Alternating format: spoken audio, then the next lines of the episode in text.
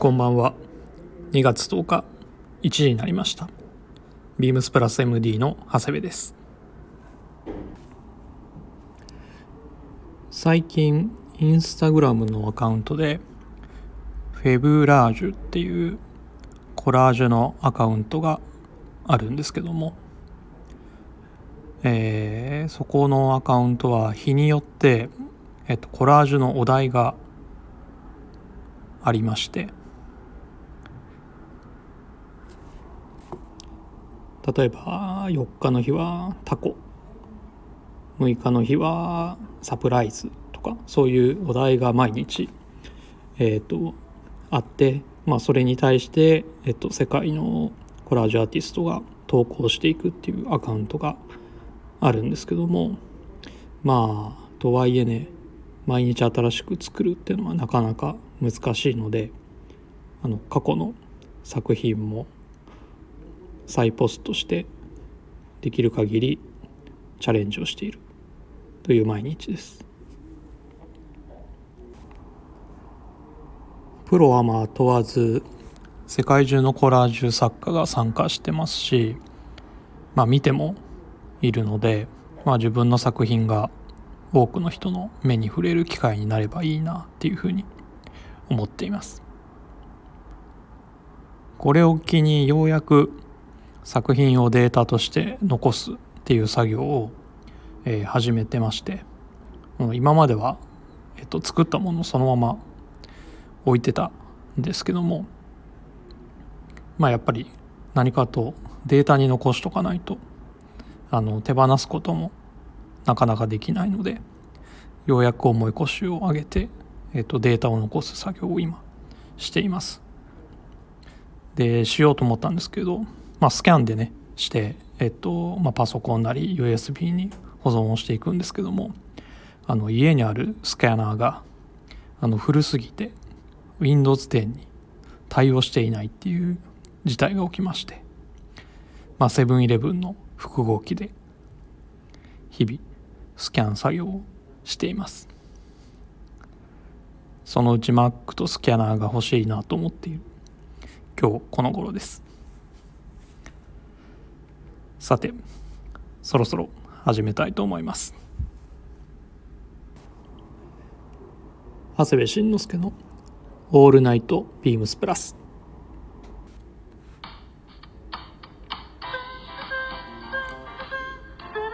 この番組は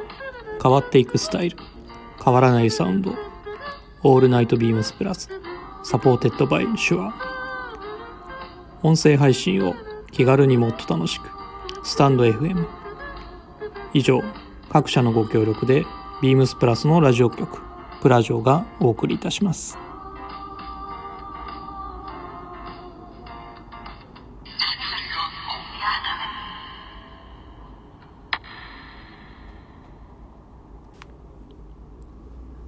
今日はまずレターからご紹介いたします。ラジオネームパタボー36さんからです。ワンバンコ、パタボー36です。絵本 IB ボーイズ館は初版を持っています。私の大学時代のおしゃれの教科書で暗記するくらい読みました。もっと学ぶべきものがあった気がしますが、ヤフオクのエスクワイアはウォッチリストに入れてましたから紹介してほしくなかったです。出品者さんはきっと感謝されていると思います。パタボーさんいつもレターありがとうございます。そして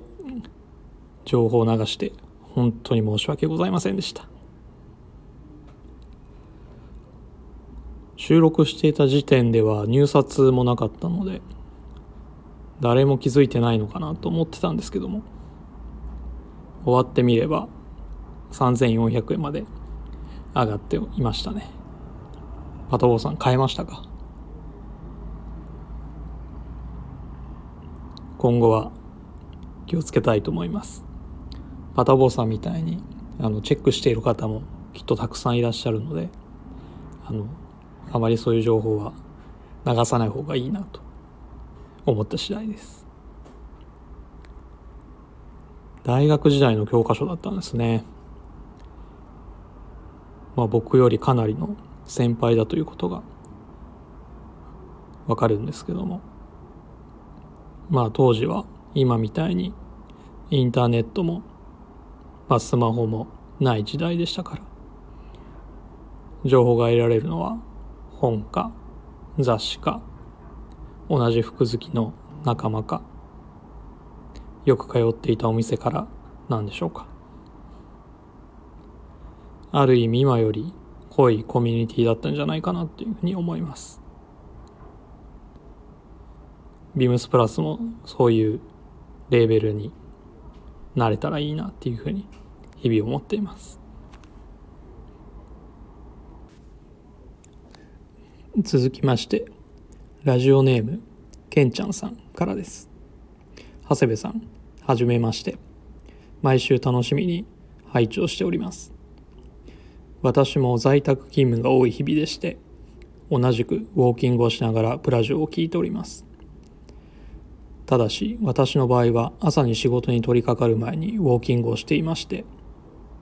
最近はビームスプラスのミリタリーパフベストを羽織っていくことが多いです。ちょっと寒いかなという日もあるのですが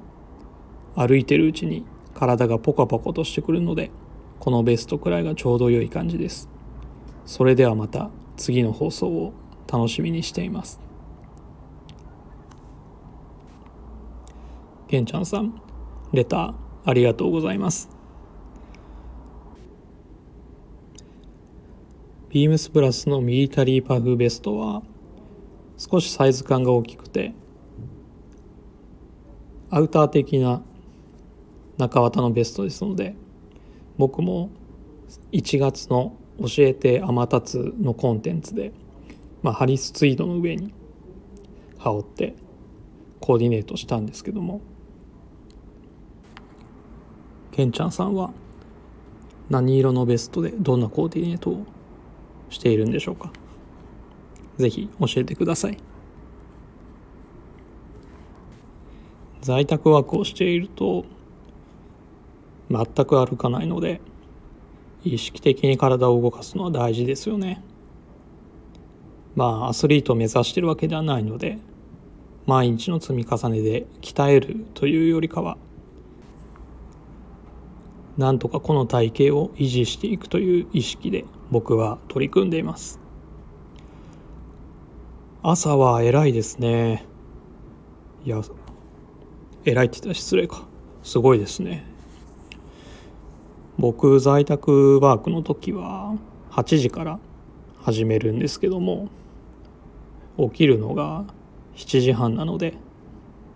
朝のウォーキングっていうのはね憧れますけど今の僕にはちょっとハードルが高そうです。ただ朝日を浴びてウォーキングすることで頭が冴えそうですよね。少なくとも寝起きでバタバタ仕事を始める自分よりかはすごくいいのが分かります。健康じゃないと楽しいことも楽しめないですからね。皆様いつもレターありがとうございます。引き続きお待ちしております。では続いてウィークリーテーマに。今週のウィークリーテーマは「おシルエット」えっとまず言葉にすると何のことかわからないので説明するんですけども「推し」というのはあの誰々推しの推薦するの推しですね。推しのシルエットっていうことです。美シルエット。なる言葉がビームスプラスでは定着しております。ビームスプラスにも数多くのパンツトラウザースがラインナップされており今シーズン登場の新型シルエットもあるなど群雄割拠。この春あなたがチャレンジしたい。おシルエットはどれですか？ってことなんですけどもそうですね。最近はスタッフの間では割と太めのワークパンツなんかが流行っているというか主流になっていたりするんですけど、まあ、僕もご多分に漏れず WRL のミリタリーパンツヘビーローテンションしてワンサイズアップで履いていたりしたんですけどもシルエットって考えた時に僕が話さないといけないのはこれじゃないかなっていうふうに思いまして。僕がおすすめするのはウェアハウスビームスプラスのロット1105いわゆるセコハンデニムですね。商品番号をお伝えいたします。3821-0013 3821-0013もう今更説明も必要のないデニムなんですけどもね。僕ジャストサイズは32なんですけど、えー、一時期36のサイズを買って太めで楽しんでたんですけど。でも久しぶりにマイサイズの32を履いて改めてやっぱり綺麗なシルエットだなと思って最近また32のマイサイズを履き始めて逆に36履かなくなっちゃいましたね。サイズアップしても綺麗なシルエットは変わらないんですけどもジャストサイズで履くとよりテーパードした綺麗なシルエットが分かりますね。レングス29っていうのはまあ体型によっては短く感じる人もいるとは思うんですけどもこれから夏にかけてはモカシンやローファー、まあ、デッキシューズなんかを、まあ、素足だったりとかスニーカーソックスで履くことが僕は多いので、まあ、そういったコーディネートには抜群に合うんじゃないかなっていうふうに思っています。なので自分にとっては秋冬より春夏の方が登場回数が多いかもしれないですね。そういえば僕のヴィンテージデニムデビューは二十歳の時に初めて行った LA で買ったビッグ E の505だったんですよね。サイズがウエスト29のレングス29まさに今のセコハンデニムと同じようなショートレングスだったんですけども今思えばなかなか売れない小さいサイズを売りつけられた感はあるんですけども僕にとってはグッドサイズでそれ以来王道の501には行かずにずっと505を愛用していました。でもやっぱり古いので、まあ、生地が傷んでるし履き込んでいくとまあ破れもたくさん発生しますのでまあリペアしながら履いていたんですけどもあのそういった意味ではこのセコハンデニムは生地を傷めずにヴィンテージ感を出せているっていうところは、まあ、気兼ねなくガンガン履けますのでそういった点でもおすすめの一本です。ちょっとデニムの話になっちゃったんですけどもまあシルエットも綺麗ですので僕のおシルエットはウェアハウスビームスプラスのセコハンデニムでした。続きましてこちらのコーナー。長谷部のこれはいい。はい。えー、っと今週のこれはいいは、えー、ビームスプラス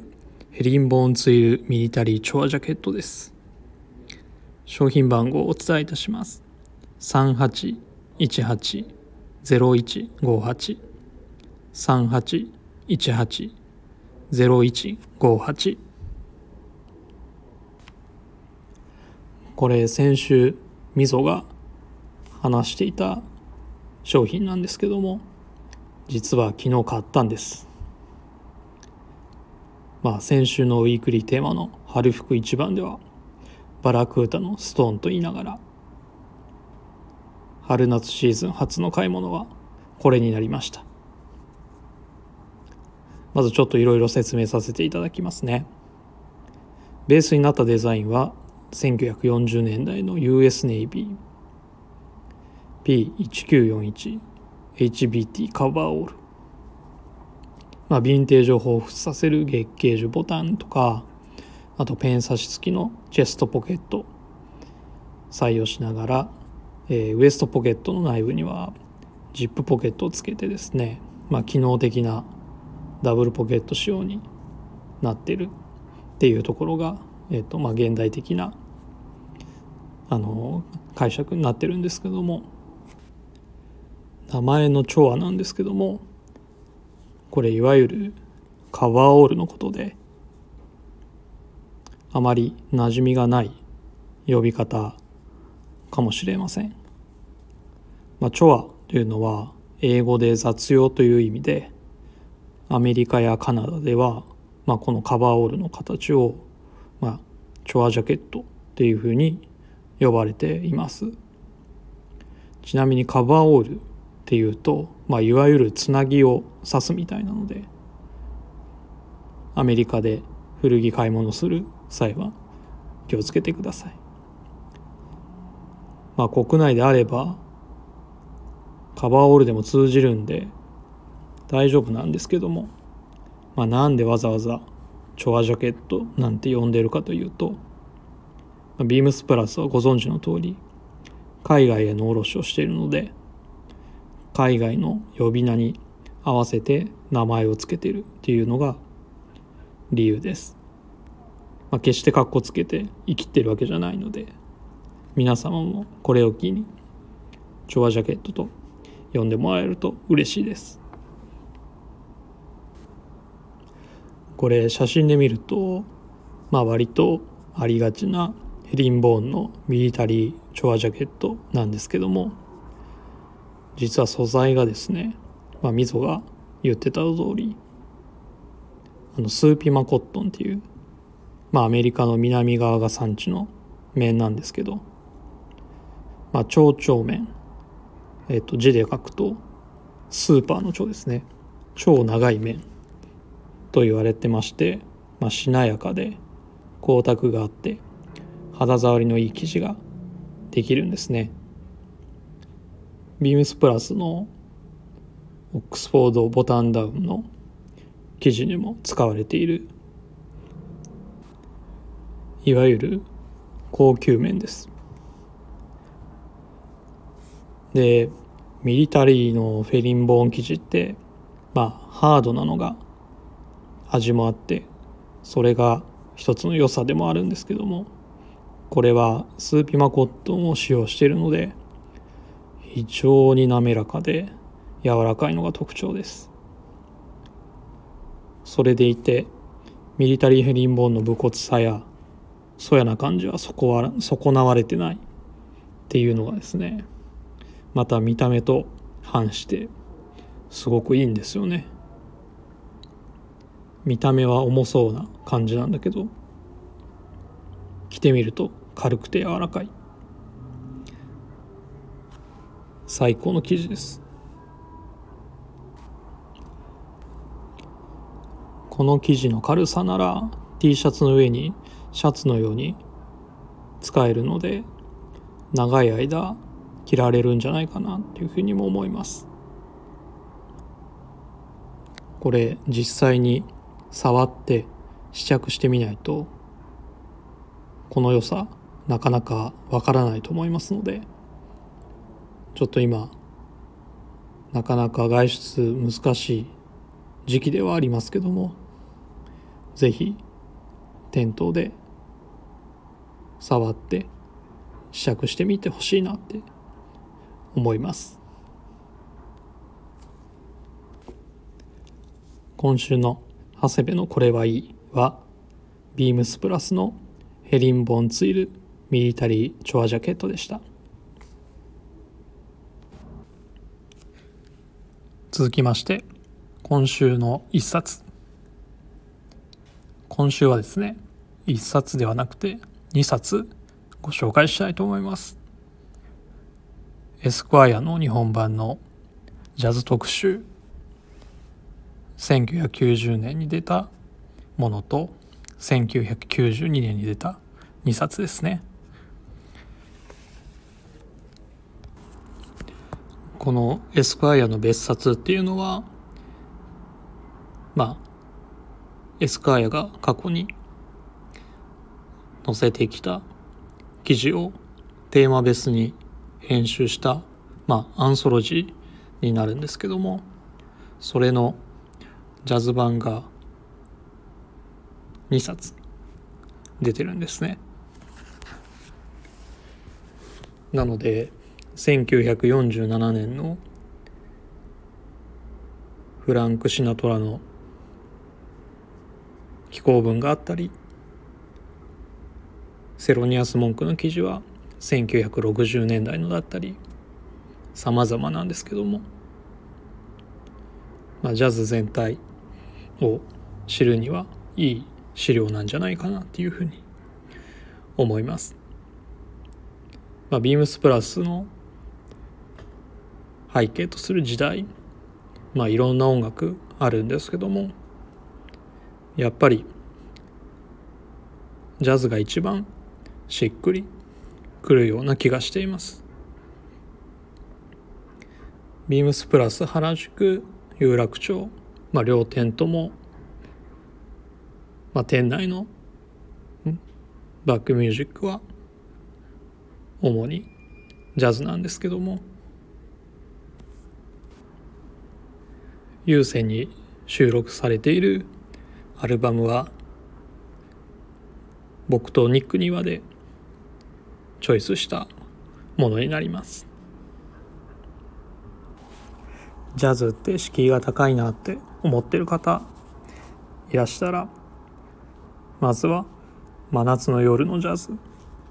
ていうドキュメンタリーから見ていただくといいんじゃないかなっていうふうに思います。ビームスプラス好きな人にとってはそこに出てくる演者も観客の人の服装もきっと好きだと思いますのでまずはそこを入り口にしてジャズに親しんでもらえればなと思います。あとこういう雑誌には必ずあのディスコグラフィーがありますのでそこから何枚か気になるものをチョイスして、まあ、今サブスクで聴けたりもしますし、まあ、ディスクユニオンとかで買ってもらってですね好きな演者が一人見つかると一気に世界が広がっていきますのでぜひディスコグラフィー参考にしながら。CD とか漁ってもらえるといいなっていうふうに思います。ちなみに僕のジャズの入り口はセロニアス文句のソロ文句というアルバムでした。ちょっと変わった演奏なんですけども。それを聞いた時の驚きは今でも忘れないです。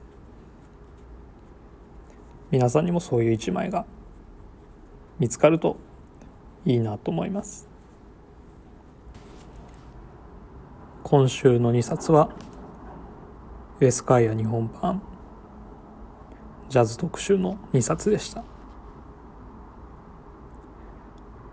レターを送るというページからお便りを送れます。ぜひラジオネームとともに話してほしいことや僕たちに聞きたいことがあればたくさん送ってほしいです。メールでも募集しております。メールアドレスは bp.hosobu.gmail.com bp.hosobu.gmail.com hosobu.gmail.com BP 放送部と覚えてください。ツイッターの公式アカウントもございます。beams アンダーバープラスアンダーバーまたはハッシュタグプラジオをつけてつぶやいていただければと思います。では今週はこの辺で。また来週。